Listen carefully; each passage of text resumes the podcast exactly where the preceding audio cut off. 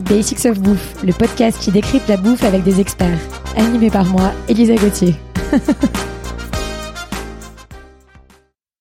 Dans ce quatrième épisode de notre série sur les cuissons, on va parler de fermentation, qui est un sujet assez à la mode. Fermentation générale à Paris en a même fait le cœur de son activité. Et pour en parler, j'accueille Aaron. Salut Aaron.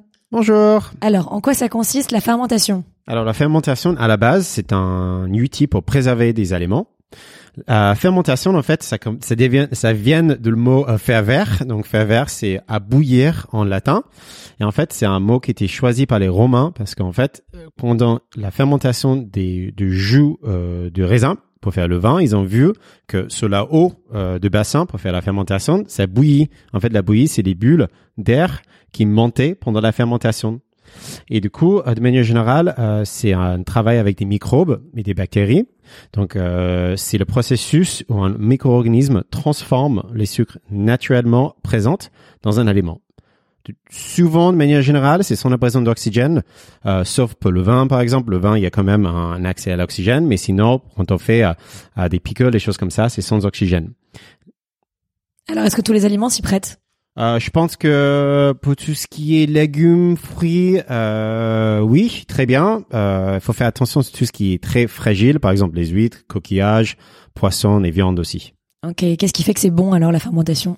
Bah, Un des choses qui est très important, on a déjà parlé dans un des autres épisodes, c'est la création de umami. Donc umami, c'est le cinquième sens euh, qui a été créé en Japon, qui fait qu'en fait, euh, ça rend les choses délicieuses. Donc on peut avoir des goûts un peu acides, euh, salés, sucrés, euh, et pareil, bah, umami. Ok. Est-ce qu'il y a des risques sanitaires à avoir un produit fermenté? Oui. Donc, il faut faire bien attention en fait de, de quelles bactéries qu'on a dans la présence euh, excusez-moi, présent dans la pendant le processus de la fermentation.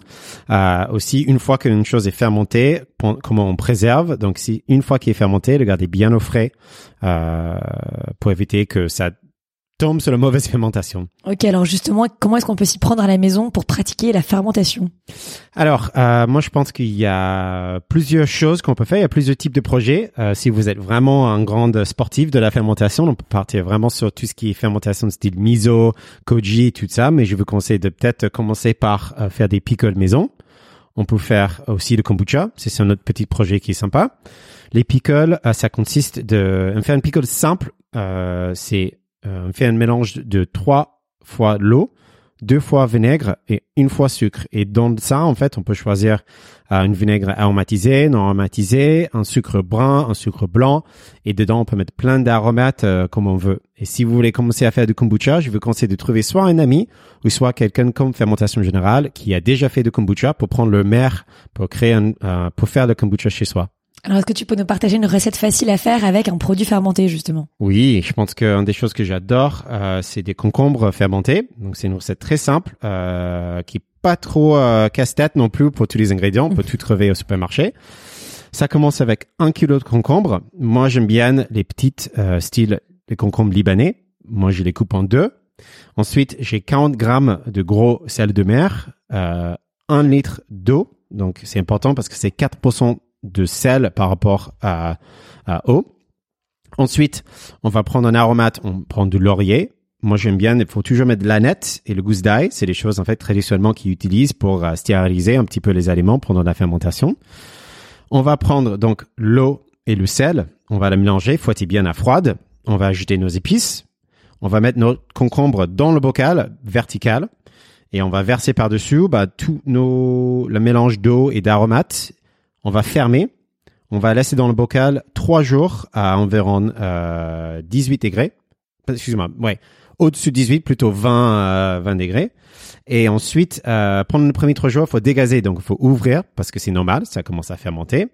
Et après euh, une semaine comme ça, on peut le laisser bien au frais et manger bien, euh, bien croquant, nos, nos concombres bien croquants avec un petit sandwich ou une salade comme ça.